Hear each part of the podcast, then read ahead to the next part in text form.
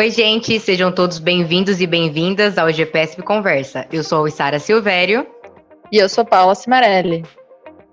Então vamos de segunda parte da nossa mesa redonda sobre metodologia para o ensino dos esportes coletivos. Essa, sem dúvidas, foi uma das mesas mais desafiadoras que a gente teve, pelo menos para a organização do FIMP, exatamente porque eram três idiomas diferentes. Hoje vocês escutam a fala do professor Sérgio Ibanes, da Espanha, e também o um momento de perguntas e respostas. E só lembrando que nessa segunda parte a gente teve a colaboração da professora que faz doutorado na Unicamp, Paula Corsacas, no momento de tradução simultânea para as falas do professor Serge Eloy, da França. E de novo, Paula, muito obrigada pelo trabalho. Ouça esse episódio, reflita sobre e lembre de compartilhar com quem você acha que pode se interessar. Até uma próxima!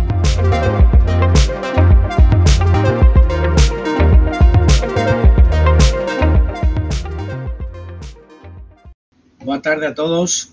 Eh, en primer lugar, eh, pido disculpas por los problemas de ligación de la red. Me han tenido un poco intranquilo. eh, obrigado por la iniciativa de realizar este fórum, especialmente debido a la situación epidemiológica en la que nos encontramos. Tengo saudades de la estar, de partillar experiencias con bons amigos y mejores profesionales.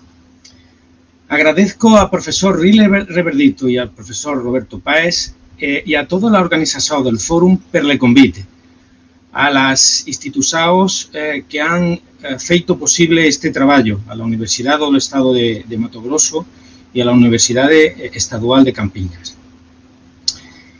Gustaría uh, de agradecer el trabajo de todo el equipo de organización, especialmente eh, dos traductores que facilitan mucho a comprensión de eh, los palestrantes de otras lenguas.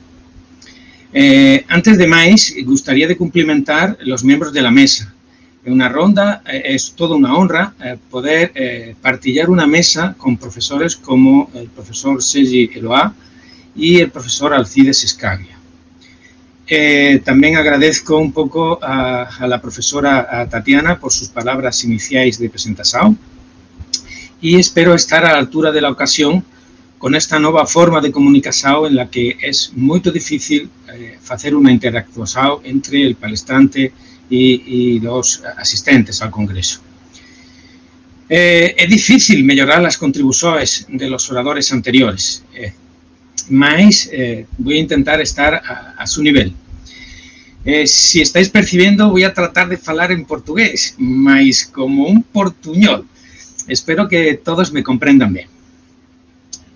Bien, quiero comenzar, comenzar a mi exposición con una citación bíblica.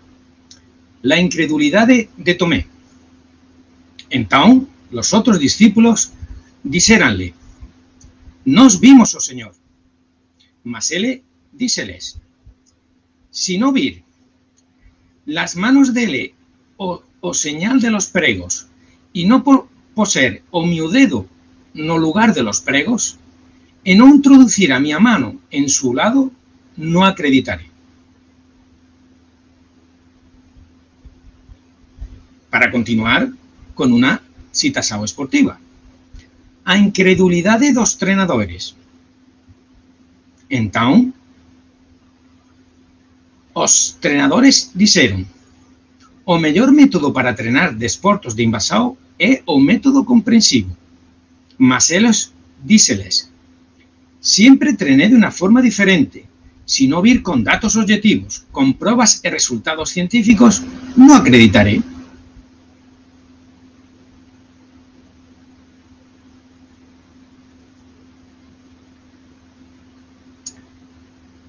Este es un tema recurrente que tenemos que comenzar a ultrapasar y virar de página.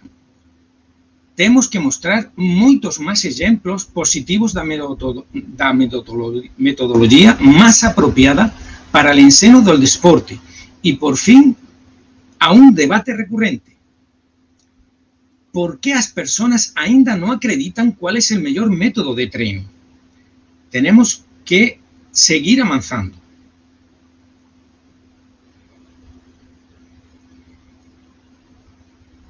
Esta es la mejor metodología más adecuada para el enseno y para el entreno de los deportes de invasión. Estamos hablando del modelo iniciado ya hace muchos años del Teaching Game for Understanding, el, el ensino comprensivo del deporte. En nuestro caso, utilizamos también el MOPEDE y una adecuada progresado de las tarefas. Todo ello no puede ser comprobado científicamente si no hay control de treno, tanto a nivel objetivo como subjetivo, con diferentes herramientas de alta tecnología o con eh, follas de eh, observación. No vengo a explicar cada uno de los procedimientos y métodos más apropiados.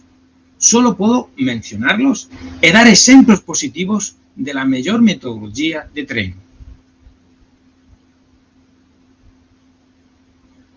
El modelo comprensivo para la eh, educación esportiva parte del Teaching Game for Understanding, desarrollado por Banker y Thorpe y posteriormente eh, eh, desenvolvido por David Kirk y Anne Marfay.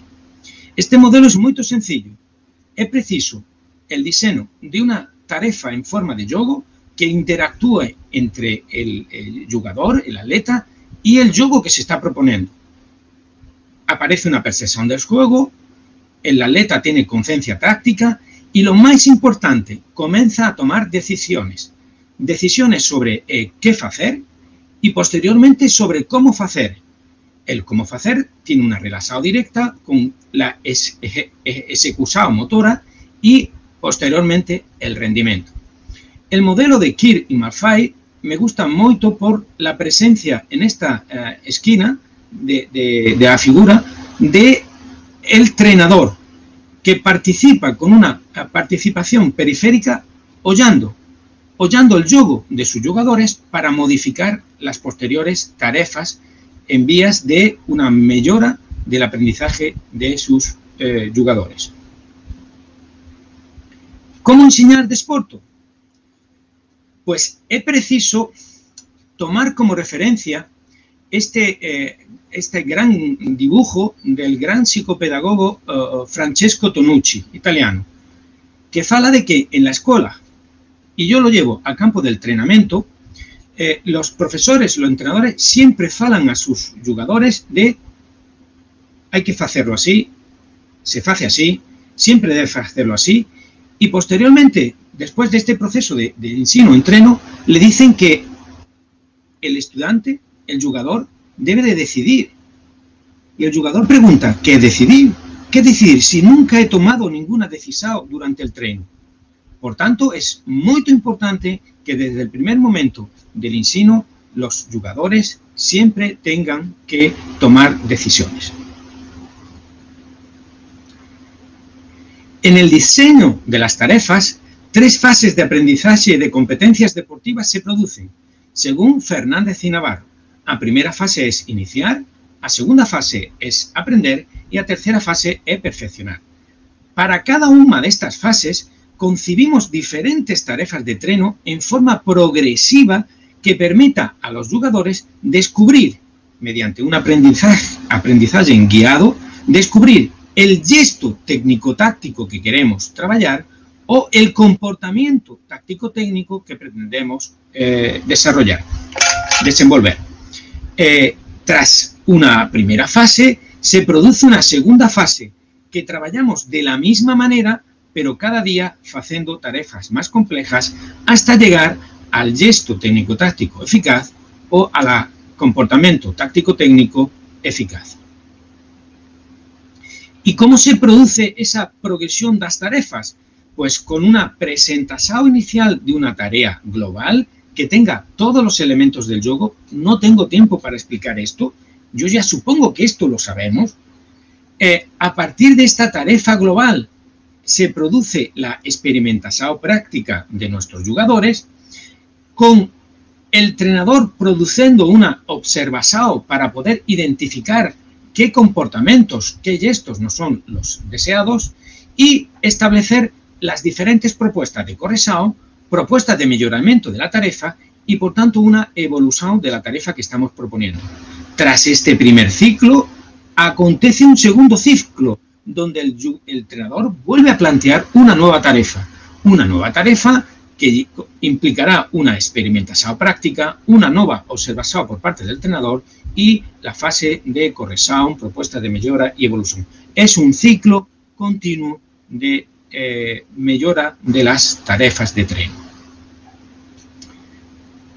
Do mismo modo, proponemos a utilización del mopede para el treno completo del jugador. El mopede, como dice eh, a su sigla, es un modelo ondulatorio progresivo para el ensino o treino aprendizaje de los deportes de equipo o envasado. Mas, ¿qué es el mopede? El mopede no es otra cosa que una propuesta de un planeamiento de tremo que se caracteriza por identificar y priorizar en cada tarea los elementos fundamentales que se trabajan. Un entrenador no puede trenar todo al mismo tiempo. Un entrenador no puede corregir todo al mismo tiempo. Por tanto, en el diseño de una tarea, el entrenador debe de priorizar aquello que pretende trabajar. En alguna tarea debe de priorizar la fase de juego que pretende trabajar. Esta tarea está diseñada para el enseño del ataque o de la defensa, o del ataque y la defensa de manera conjunta.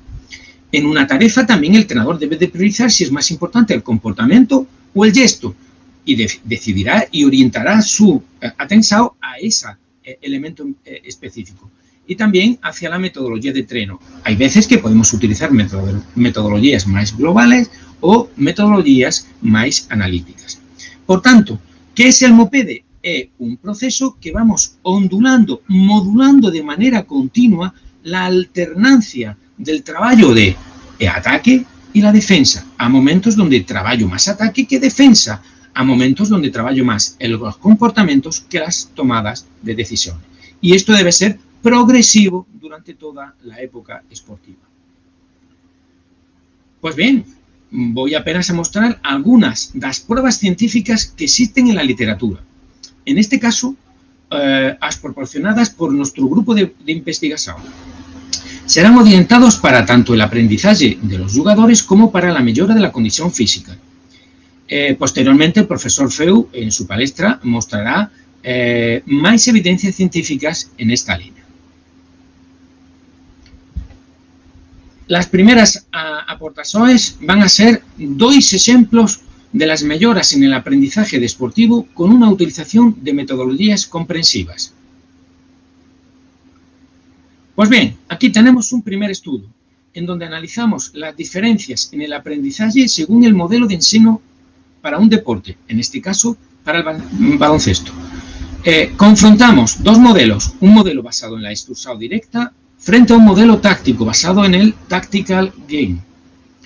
Eh, sometimos alumnos de quinto año a un proceso de ensino en la escuela con una unidad de didáctica trabajamos 12 aulas de educación física, con dos modelos validados y confrontados, muy claramente posicionados en cada uno de los diferentes eh, metodologías de enseño.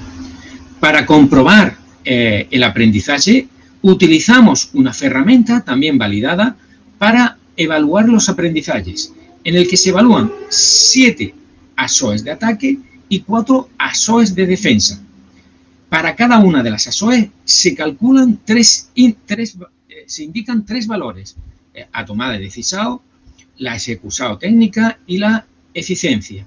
Posteriormente se calculan tres índices, que son la suma de cada uno de estos índices de desempeño.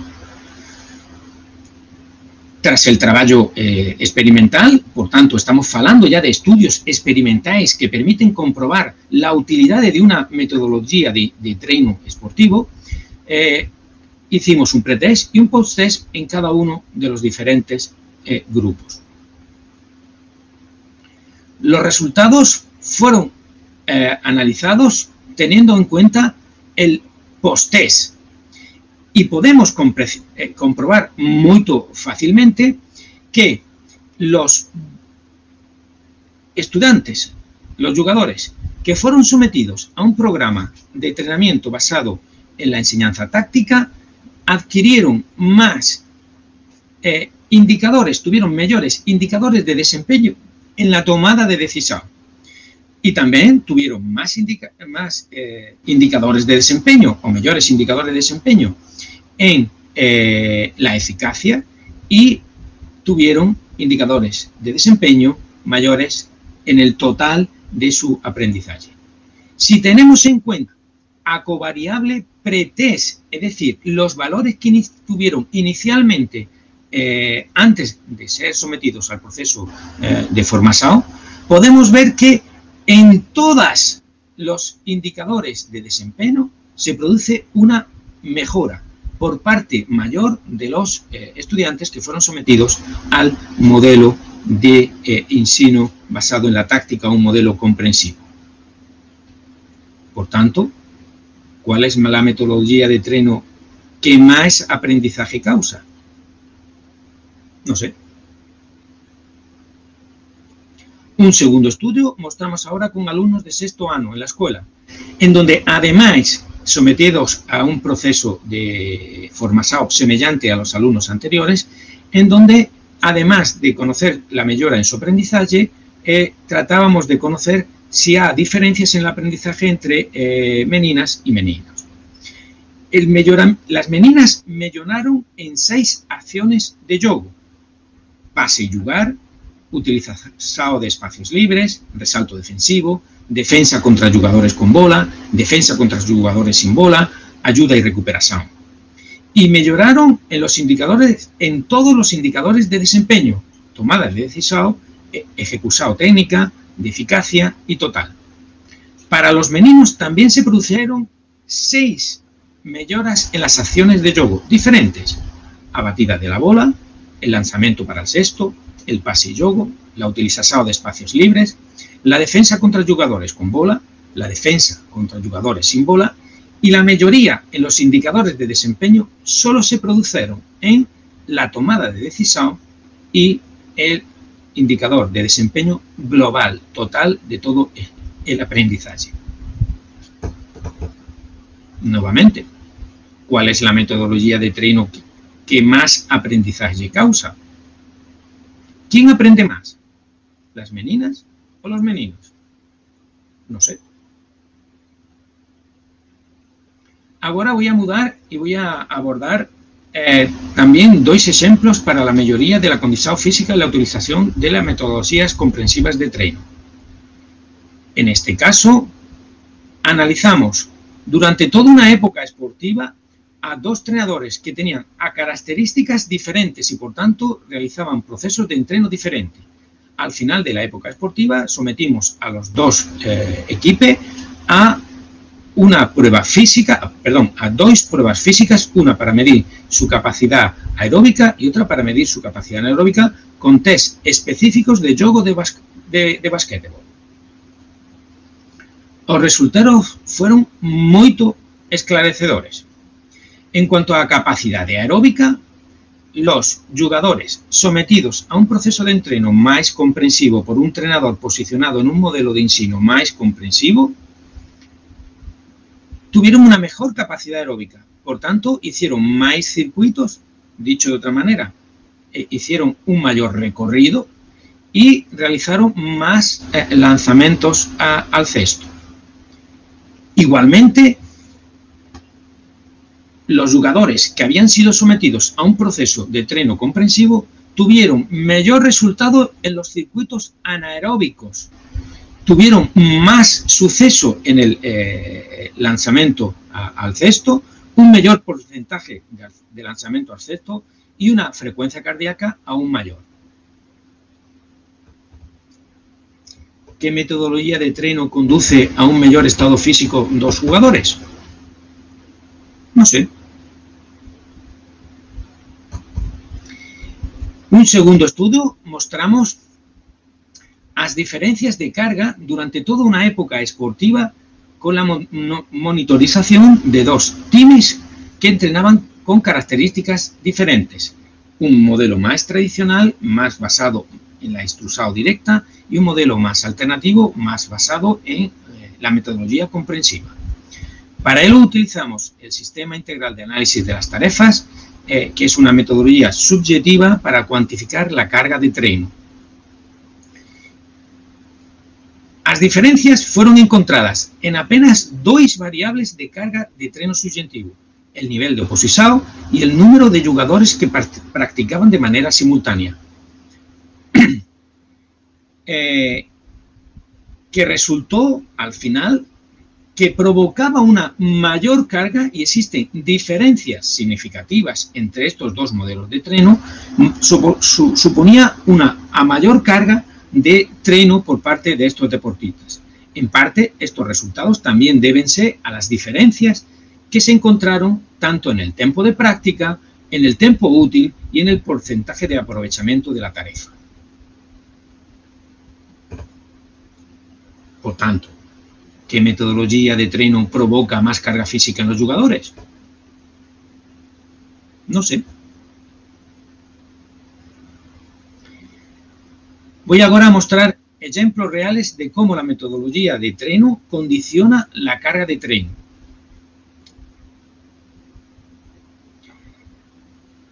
Voy a hacer una comparación de dos tarefas de treno muy utilizadas, por ejemplo, en basquetebol. Esta tarefa es eh, eh, una tarefa muy simple en la que un jugador pega la bola y, tras la batida de la bola hace un arremeso al cesto. El compañero eh, recoge el resalto. Esta tarefa podemos hacerla también en fútbol. Es un jugador que conduce la bola y marca un gol la baliza. ¿Vale? Y vamos a compararla con la tarefa alternativa. La tarefa comprensiva consiste en que colocamos a un atacante y a un defensor, modulamos la oposición, la defensa está en las costas del atacante, el atacante tiene una pequeña ventaja para realizar este juego, es un juego, es una forma jugada, y el atacante sale eh, rápido eh, batiendo la bola para hacer un, arremeso al cesto y a defensa trata de eh, robar la bola antes de que realice el arremeso. Medida la carga con las variables de carga externa subjetiva que propone el sistema integral del análisis de las tarefas, nos indica que la tarefa tradicional, la que todos los entrenadores hacemos, supone 30 unidades de carga por minuto ponderado a la participación de los atletas. Mientras que la tarefa comprensiva implica 180 unidades de carga por minuto ponderado por la participación. ¿Cuál de ellas es mejor? ¿Cuál implica más carga de trabajo en los jugadores? No sé. Si la misma tarifa empleamos indicadores de carga externa de manera objetiva utilizando alta tecnología, utilizamos dispositivos inerciales para la medición de cada uno de los parámetros de movimiento de nuestros eh, jugadores. Podemos ver que la distancia percorrida con la tarifa tradicional es menor que la distancia percorrida con la tarifa comprensiva. Es más, si ponderamos esa distancia por la velocidad de 16 kilómetros hora, es decir, a la distancia percorrida a alta intensidad, podemos comprobar que el método comprensivo implica que nuestros jugadores van a tener respuestas de más alta intensidad se van a mover a más velocidad durante el desarrollo de la tarifa. ¿Cuál de las tarefas es mejor? ¿Cuál se asemeja más a la competición? No sé. Igualmente, analizamos a velocidad de máxima, que es una carga externa objetiva todos nuestros atletas llevaban dispositivos inerciales en las costas y podemos comprobar que la tarifa comprensiva implica una velocidad máxima mayor. Los jugadores casi tienen 1,5 kilómetros más de velocidad que en la tarifa tradicional. ¿Cuáles de las suscita respuestas semejantes a la competición? No sé. Si seguimos haciendo un, análisis mucho más pormenorizado de las tarefas, podemos comprobar eh, los intervalos de velocidad. Y eh, aquí apreciamos el tiempo en la distancia que han estado recorriendo a una baja velocidad, entre 6 y 12 kilómetros hora, y entre 12 y 18 kilómetros hora. Podemos percibir que la tarefa comprensiva supone que los jugadores están más tiempo corriendo a más velocidades que en la tarefa tradicional. La tarefa tradicional tiene más tiempo a velocidades lentas. Esto es, mucho o poco. ¿Estos valores están adaptados a las necesidades de la competición? No sé. Para conocerlo, tenemos datos reales de cuáles las demandas de velocidad que tienen los jóvenes jugadores de basquetebol. Para ello utilizamos un sistema de alta tecnología mediante ultra wideband y se produjo una adaptación de las zonas de intensidad a la población y el análisis. Es decir, no se pueden utilizar los mismos parámetros que vienen definidos por el sistema, que están todos ellos programados para el juego del adulto, no para el juego de los jóvenes jugadores. Y a cinco intensidades de niveles en función de la velocidad a la que se desplaza. Tenemos eh, la posibilidad de eh, estar parado, andando, trotando, corriendo o sprintando.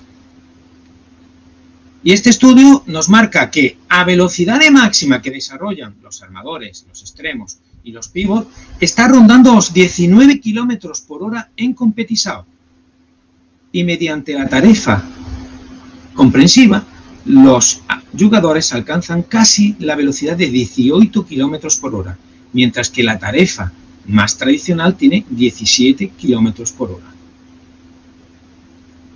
¿Cuál de las suscita respuestas semejantes a la competición? No sé. Si sigo profundizando en el análisis de esa misma tarea en cuanto a carga externa subjetiva, es decir, la carga total que va a soportar el atleta, puedo ver que en cuanto al parámetro player load, que es el concepto más actual de carga de treno, veo que el player load soportado en la tarifa eh, más tradicional es menor que el player load soportado en la tarifa comprensiva. La tarifa comprensiva genera más carga total sobre la tarifa e incluso más carga si ponderamos esa tarifa por minuto. ¿Cuál es de las causa más carga externa en nuestros atletas? No sé. Más, no solo eh, hacemos un análisis de las tarefas eh, individuales. Ahora vamos a hacer un análisis de tarefas de cinco jugadores del juego colectivo y vamos a, comparar eh, una tarifa que hacen muchos entrenadores, muy tradicionales, que colocan a todos sus aletas y juegan sin oposición, 5 contra 5. Ha sido muy interesante en la palestra del profesor Sergi eh, Eloa, porque también ha, hablado de la importancia de la oposición. Hacemos la, misma tarifa en medio campo más con oposición y hacemos la tarifa a campo completo también con oposición. Nuevamente utilizamos el SIATE y nos va a indicar que la tarifa sin oposición tiene 56 unidades de carga por minuto ponderado a la participación de los jugadores. El 5 contra 5 con oposición en medio campo tiene 187 unidades de carga por minuto ponderado a la participación. Más si hacemos un 5 contra 5 en el juego todo campo, tiene 210 unidades de carga ponderada por minuto ponderada a la participación. Esta es una valoración subjetiva de la intensidad de la tarifa en función de las seis variables primarias que define el SIATE para definir la carga de una tarifa. Si recurrimos a la alta tecnología para valorar la carga real de esa tarifa medida mediante el player load, podemos apreciar que cuando se inicia el juego colectivo, disminuye la carga, mientras que cuando el juego colectivo es el todo campo, genera una mayor carga. Aquí se produce una paradoja, porque en el sistema subjetivo nos indica que este 5 contra 5 con oposisado tiene más carga. Pero medido con indicadores objetivos, eh, nos da una menor carga por parte de los jugadores. ¿Y esto por qué? eh, los que conocemos la práctica esportiva sabemos que esto es un dato relativo porque al pasar de trabajar sin defensa en un trabajo continuo a trabajar con oposisao, los a jugadores que se quedan esperando que sea su turno para poder intervenir en el juego. No todo el team se está moviendo al mismo tiempo y por eso, eh, de manera objetiva, supone una menor carga de entrenamiento. Más es preciso conocer cuál es la carga real que tiene un jugador en competición. Y mediante esta pesquisa pudimos comprobar cuál es la carga, pudimos comprobar la carga de entrenamiento contra la carga de competición en juego de 5 para 5. Y podemos ver que hay una gran diferencia entre la carga de entrenamiento y la carga de competición. Y si miramos los datos obtenidos en las tarefas comprensivas frente a la tradicional que son superiores frente a la tradicional, estos datos todavía están, mm, ainda están abajo de las exigencias de la competición. Es decir, que a pesar de que tengan una mayor carga de treno durante el proceso eh, de formación de nuestros jugadores, aún no se consiguen igualar las cargas que tenga a competición. Y por último, si analizamos la ocupación ocupación de los espacios. Eh, cuando trabajamos con oposisao o sin oposisao, nuevamente muy interesante la palestra del profesor eh, Sergi Loa, eh, percibimos que cuando se trabaja sin oposisao, a, el área media que emplean estos jugadores para jugar es sensiblemente inferior cuando aparece una oposisao. ¿Y por qué acontece esto? Porque con oposisao es necesario más espacio para poder jugar, porque el equipo en defensa ocupa normalmente los espacios más próximos al cesto, al gol. Por eso es muy importante que nuestras tarefas de entreno empleemos situaciones con ataque y defensa, ya que los espacios que van a emplear van a ser los semejantes a la competición. Espero que las pruebas científicas tengan sido suficientes y suficientemente convincentes para que no tengamos dudas sobre la metodología de trino que debemos utilizar. Espero que no precisemos ser como San Tomé y ya acreditemos. Y hoy ya vi la luz. Yo ya acredito. Yo ya trabajo de una manera diferente.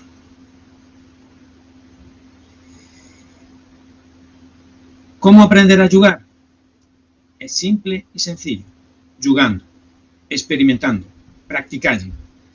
Siempre en situaciones reales, con oposición modulada, con juegos simples y con una progresión. Me gusta mucho, nuevamente, este eh, caricatura de Francesco Tonucci, de Frato, en la que para enseñar un árbol, para enseñar el juego no tenemos que teorizar si tenemos el bosque. Para enseñar el juego lo que tenemos que hacer es jugar jugar con una intencionalidad de táctica, un juego controlado por el entrenador, que permita una progresión de sus atletas para la consecución de los objetivos de tren. Muy obrigado por vuestra atención y espero que tengan comprendido a mi mensaje. Yo ya acredito. Obrigada, professor Sérgio. Belas palavras, muito conhecimento exposto, obrigada. Eu gostaria de chamar os demais professores aqui para a gente fazer o debate. Professor Alcides, professor Sérgio e a Paula para nos ajudar com a tradução. Bem-vinda, Paula. Agora sim. uh, nós, uh, como disse o professor Alcides, nós temos um, um Deus Cronos que nos regulamenta aqui, né? Então, é, não vai dar tempo de fazer todas as perguntas que vieram ao chat, mas eu vou tentar resumir algumas delas, tá bom? Então, eu vou fazer um primeiro bloco de perguntas para que os professores possam responder, e se houver tempo, eu resumo algumas perguntas no segundo bloco. Pode ser assim? Pode ser. Então, está bem. Uh, num primeiro momento, assim, às vezes os treinadores utilizam regras que limitam as ações dos defensores para favorecer aprendizado aos atacantes. Até que ponto isso é bom para a aprendizagem das ações ofensivas? Foi feita pelo Felipe Araújo. Acredito que o professor Sérgio pode fazer a melhor resposta, né? Sim. Aí uma segunda pergunta. Que pilares de sustentação precisamos ter para uma sistematização dos conteúdos a partir da pedagogia não linear em categorias de base no futebol? E aí eu vou estender a pergunta, acho que a gente pode falar dos esportes coletivos, além do futebol também. E enquanto aplicada às modalidades mais difundidas como futebol, a pedagogia de rua é essencial.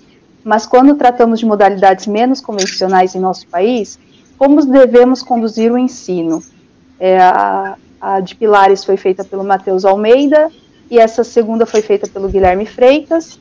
E nesse bloco, só para fechar o bloco, acredito que seja mais para o professor Eloá, de que modo jogadores como Irvo HP e Mbappé, entre outros, desafiam ou colocam em xeque as lógicas da oposição, especialmente em situações de ataque, feita pelo Leandro Cordeiro. Professor. Gracias, Tatiana. Gostaria de Profesor Sergio.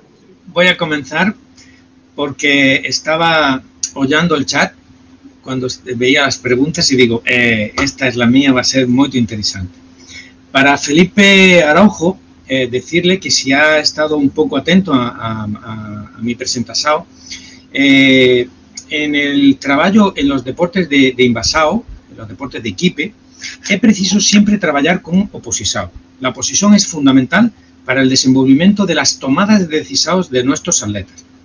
A mí me gusta mucho hablar de hacer una oposición modulada, es decir, limitar a capacidad defensiva de los atletas. ¿Y cómo hago esa limitación de la capacidad defensiva? Pues haciendo un diseño de una tarea en donde a defensa no tenga a la máxima potencialidad de, realizar su acción. Si ha estado oyendo en el lanzamiento, en el arremeso a, cesto en, corrida, eh, eh, he colocado a, defensa en las costas. Si lo coloco al frente, a defensa tiene a máxima posición y el ataque no puede desenvolver eh, a, conducta táctica del lanzamiento en corrida. ¿Qué hace el entrenador? Amodula la posición, coloca al defensor en diferentes posiciones de juego, así favorece la tomada de decisión y por tanto eh, los atacantes tienen una facilidad para la primera respuesta ante un problema de juego. En este caso a mí me gusta mucho hablar de espacio vital. Es preciso tener un espacio donde el jugador se sienta confortable para tener una primera toma de decisión facilitadora. Conforme va evolucionando el aprendizaje, eh, los jugadores ah, tienen que tener eh, defensas más intensas y por tanto vamos mudando la colocación de los diferentes eh, defensores.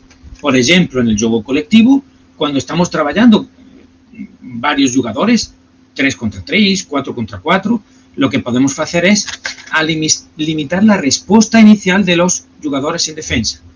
Eh, no se puede eh, cortar el pase en las tres, cuatro o cinco primeras acciones. Después ya podemos comenzar a defender normal. Tenemos que provocar eh, que nuestros jugadores tengan una facilidad inicial para la tomada de respuesta.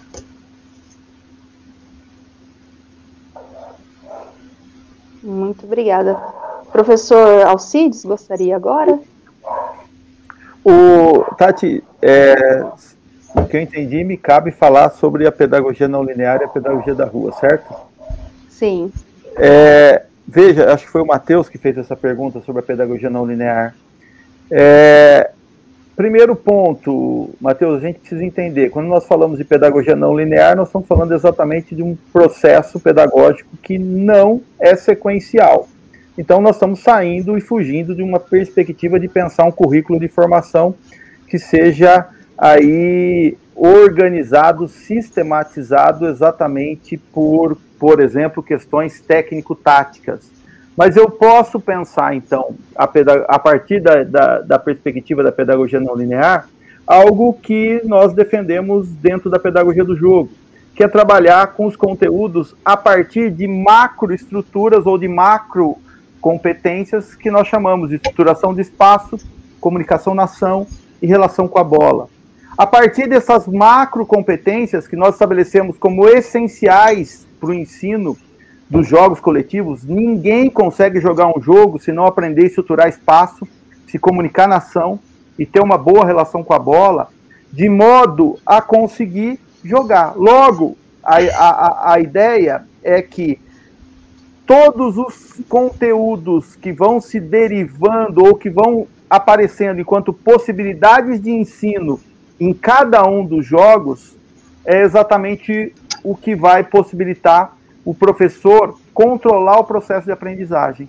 Logo, ele vai controlar o processo de aprendizagem a partir da relação e da sensibilidade pedagógica dele entender o quanto seus alunos estão conseguindo compreender ou não o jogo a partir do direcionamento que ele tem do objetivo final ao qual ele é, estabelece. Por exemplo, quando a gente fala de iniciação, eu penso estruturação de espaço, comunicação na ação e relação com a bola de uma perspectiva da diversidade.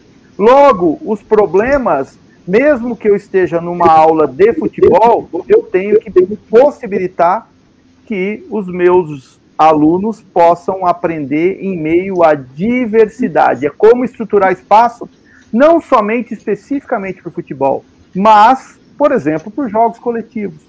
Quando a gente avança, eu já não estou mais na iniciação, mas estou na especialização ou no alto rendimento, a perspectiva é começar a pensar essas competências essenciais a partir da sua especificidade.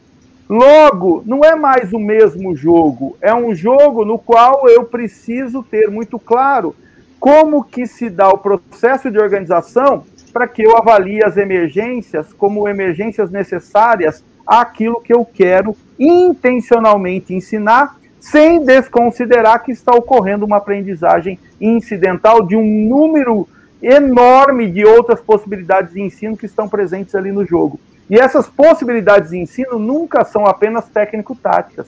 Elas são afetivas, são morais, são éticas, são estéticas. Tudo isso são possibilidades de ensino que o professor tem necessidade de organizar e levar em consideração, mas essa organização, como eu disse, não precisa ser linear. É óbvio que a gente poderia falar muito mais sobre isso, avançando para as competências é, essenciais a partir da sua contextualização da competição, mas a gente não tem tempo. Só para complementar sobre a pedagogia da rua, veja, a, a, a pergunta, se eu entendi bem, ela mostra algo que é muito comum de acontecer com as pessoas quando a gente fala de pedagogia da rua. Pedagogia da rua é exatamente um ambiente, não é necessariamente um jogo. A materialização da pedagogia da rua se dá por meio da liberdade de se expressar dentro dos jogos. Então, quando a gente fala de pedagogia da rua ou pensa a ideia da pedagogia da rua, ela não está atrelada simplesmente a uma funcionalidade de ensinar o esporte XYZ, mas de ensinar o ser humano a jogar. Porque o grande desafio é exatamente aprender a jogar. Nós, enquanto pedagogos do esporte, temos um compromisso com o jogar e não com o esportear. Esse é um conceito, por exemplo, que eu tenho trabalhado com o Lucas Leonardo, um, um orientando meu de doutorado, que é o grande conflito hoje dentro da pedagogia do esporte. Para de pensar no esporte, pensa no jogo, posso até pensar no jogo esportivo, mas para de ter por referência que eu tenho que ensinar o gesto técnico tático do esporte X, Y, Z. Eu ensino qualquer esporte que você pedir que eu, que eu, que eu ensine, para qualquer pessoa, a partir exatamente de, da possibilidade de, de encontrar os conteúdos desse esporte em meio à família dos jogos, a, a, aos, jogos, aos nossos jogos tradicionais, a tudo aquilo que é acessível a esse jogador. E o que vai ser mais interessante, ele vai se sentir extremamente competente para jogar. O esporte, chegar no esporte, é outro caminho, é, é, é, é, é um outro aprofundar. Eu quero pensar no jogo e o meu compromisso é ensinar a jogar. Eu vou pedir a Paula para fazer a pergunta professor Eloá. Fique à vontade, Paula. Okay. Professor Eloá, uh, Leandro Cordeiro asks, how do you think that players like Irving Gapet or Mbappé, among other players, challenge the logics of opposition, especially in attacking situations? So. Well, it's a, it's a question far my uh, my speech, and I'm not very close uh, Kylian Mbappé, but I know well uh, Irvin and Gapet.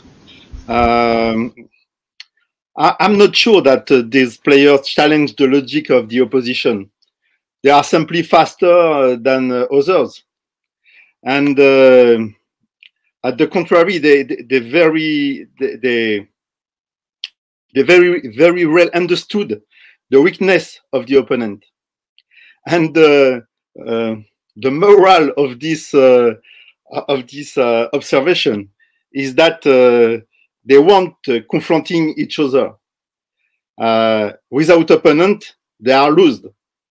So the, the, the final point of my uh, short answer is that uh, without opponent, you can express what you are able to do if you are in the logic of the opposition.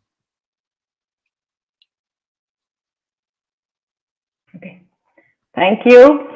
Uh, então, ele uh, fala que não é tão familiar com o Mbappé, mas que conhece o jogador de vôlei. Ele não tem certeza, né? ele talvez ele tem dúvidas de que se eles realmente desafiam essa lógica. Ele afirma que, que eles são mais rápidos que os outros que outros jogadores, mas por outro lado eles uh, entendem muito bem as fraquezas dos oponentes. Uh, eu perdi uma parte, eu peço desculpas, eu não consegui compreender exatamente o que ele falou, mas o ponto final para ele, né, o que ele reafirma é que sem oponentes, os próprios atacantes não são capazes de expressar tudo aquilo que eles sabem fazer uh, no jogo, defendendo de novo a importância da oposição. Obrigada, professor Sérgio, obrigada, Paula. Uh, eu vou resumir então algumas perguntas para a gente conseguir rapidinho agora nesse finalzinho responder mais algumas coisas. Houveram muitas perguntas sobre a escola, né? Como é, fazer essa metodologia de ensino, propostas, né, para os esportes coletivos na escola. Então, como fazer com a oposição, como fazer com a pedagogia da rua dentro do ambiente escolar, pensando nos diversos níveis de ensino. Aí eu vou colocar para todos os professores. Bien. Eh, penso que eh, lo que podemos hacer en la escuela es semejante a lo que podemos hacer en el campo de, entrenamiento esportivo. Algunas de nuestras pesquisas están basadas en eh, investigaciones eh, trabajando en la escuela.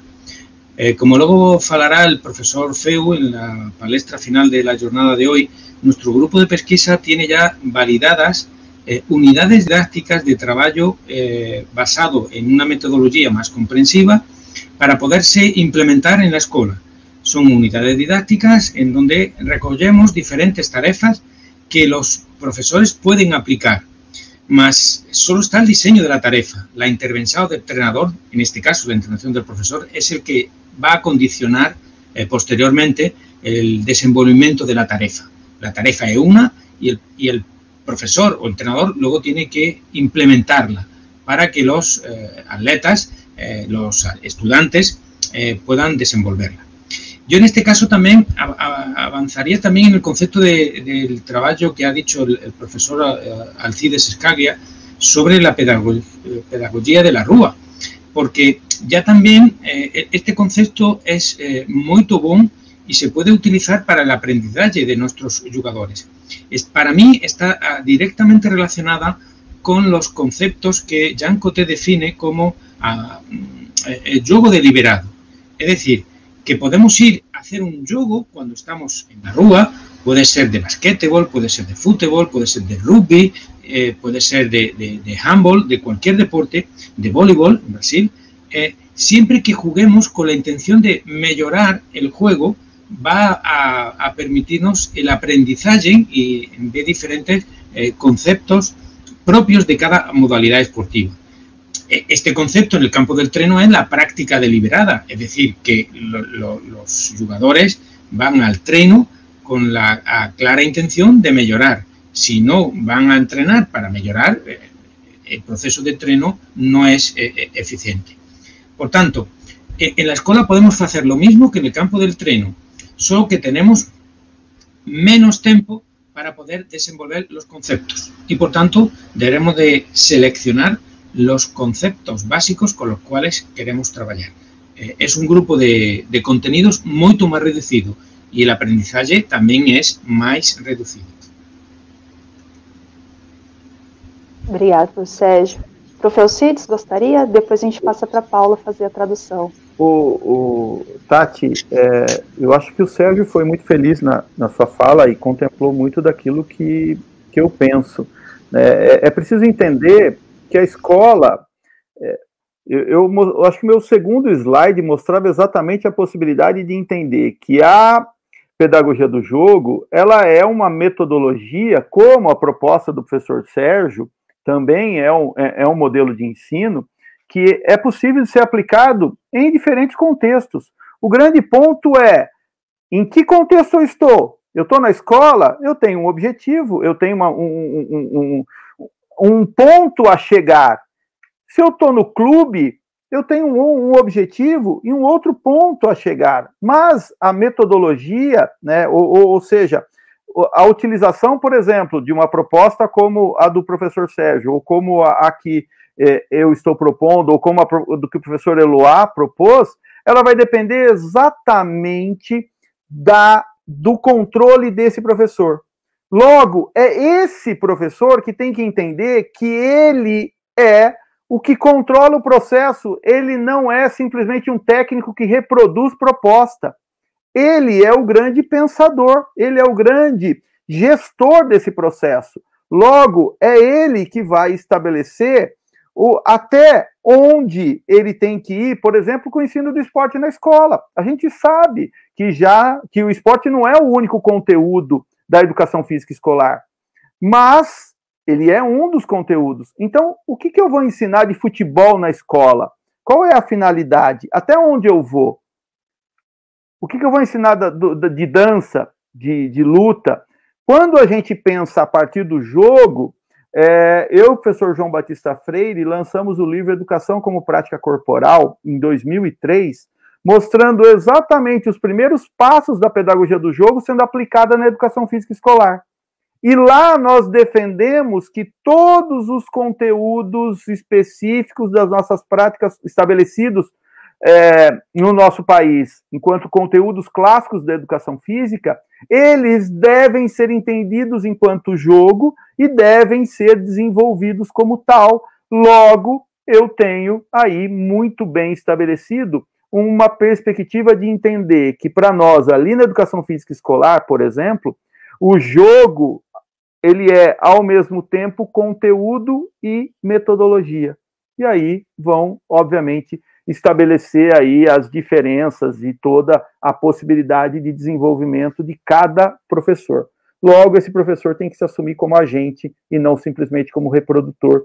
E parar, e eu encerro aqui, e parar de, de, de ser tão preocupado em eu estou fazendo certo ou estou fazendo errado. Tenha claro qual é a sua epistemologia, tenha claro da onde você está falando, que você não, não tem como não existir uma possibilidade de não haver contradição. O pedagogo, ele é contraditório por natureza, mas é no momento em que eu sei da onde eu falo, onde eu quero chegar, à medida que eu vou adquirindo experiência, eu vou diminuindo as minhas contradições e vou conseguindo administrar o meu processo que deve ser, obviamente, trocado, intercambiado, conversado com outros professores numa perspectiva de uma comunidade de prática, mas não necessariamente pautado numa lógica de um é, manual técnico que eu vou lá simplesmente reproduzir aquilo que outras pessoas fizeram por mim, e aí eu viro simplesmente um técnico pedagógico. Obrigada, Alcides. Paula, por favor, a tradução ao professor Sérgio. So, Professor, uh, what, are, what would be your considerations about how to apply this pedagogical approach in the context, uh, at, the, at, the, school context, especially when teaching team sports, opposition sports uh, in physical education classes? Okay, I, I want to take uh, time to uh, to point uh, my difference with my colleagues. Um, Alcides said that uh, uh, we have to give back the game to players. For me, this is not enough. Uh, it's the same if you said, uh, uh, uh, for example, a, a, literature teacher could say, give back the language to the learners in English or in French class or in Portuguese class. It's the same. for me, the, the, the teacher is a specialist. And as a specialist, he has to build exercise in the respect of the real game. It means with opponent, opponent, sorry. Uh, I listened to uh, uh, uh this uh, concept of pedagogy of the street. But what is pedagogy of the street? Uh, if it's some child who take a ball and play on the playground or on, on the field, it's not pedagogy. Uh, to speak about pedagogy, we need teacher and pupils and uh, um, a structure where uh, the connection could be happen. So um, uh, I, I, think that we have to go uh, more more precisely in what is an exercise, and for me, the main uh, the main issue is that we need opponent in sport of opposition. Uh, Sergio, after uh, to quote uh, Saint Thomas, speak about um, a, a, a, beautiful metaphor of uh, ocean waves, and tell, told us that um, sometimes we need more attack and sometimes more defense. But if you permit in the in the same uh, um, uh, exercise the re, sorry the reversibility of the status of attackant and defender, we have both attack and defense in the same exercise.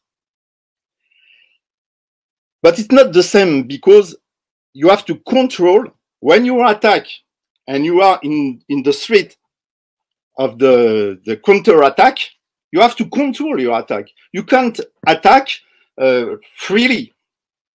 You have to control what you do.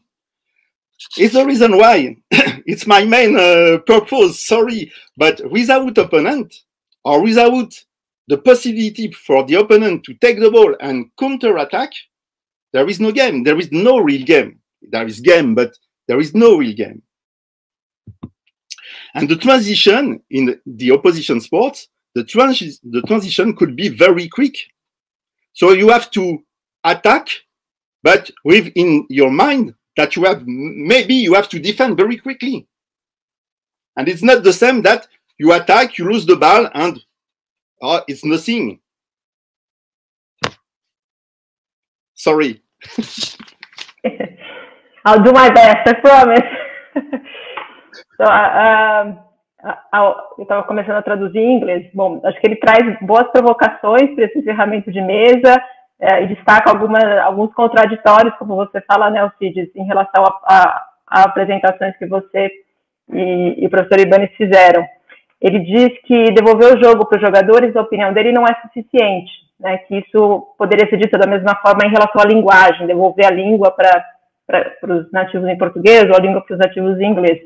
Ele acredita que uh, o professor, nesse caso, é um especialista e tem a grande função de construir atividades, exercícios para o ensino do jogo.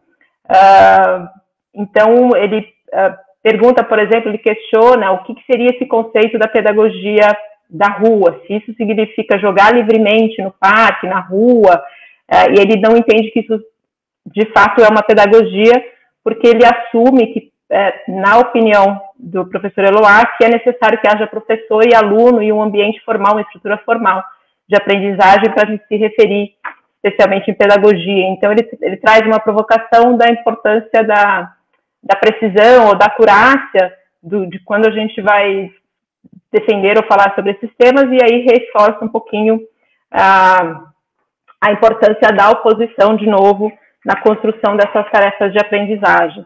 Né? Uh, e aí ele vai ali para alguma fala do professor Ibanez em que ele cita a metáfora das ondas, em que às vezes é mais, a gente precisa mais de ataque ou mais de defesa, mas que ele reitera que ao permitir que na mesma atividade as ações de ataque e defesa se expressem com maior liberdade, se tem ambos, né? Então, acredita que isso uh, parece mais interessante na opinião dele. Uh, mas, e também da importância de. Só um minuto aqui, gente, que, a, que a, não estou conseguindo nem entender mais a minha letra. Uh, e ele vai reiterando essa, essa interatividade quase, e a simultaneidade entre ataque e defesa, falando que a transição é muito rápida, então que a gente, quando se ataca, a gente está atacando, mas já está pensando na defesa, né? Então que é esse, inclusive esse processo mental de atacar e defender ao mesmo tempo precisa estar presente nos exercícios de aprendizagem. Obrigada, Paula. Obrigada, professor Sérgio lá. Queria agradecer a todos os professores e a Paula que estiveram aqui com a gente hoje, professor Sérgio, professor Alcides, professor Sérgio. Foram excelentes falas, um momento de muito aprendizado, muito conhecimento aqui para nós.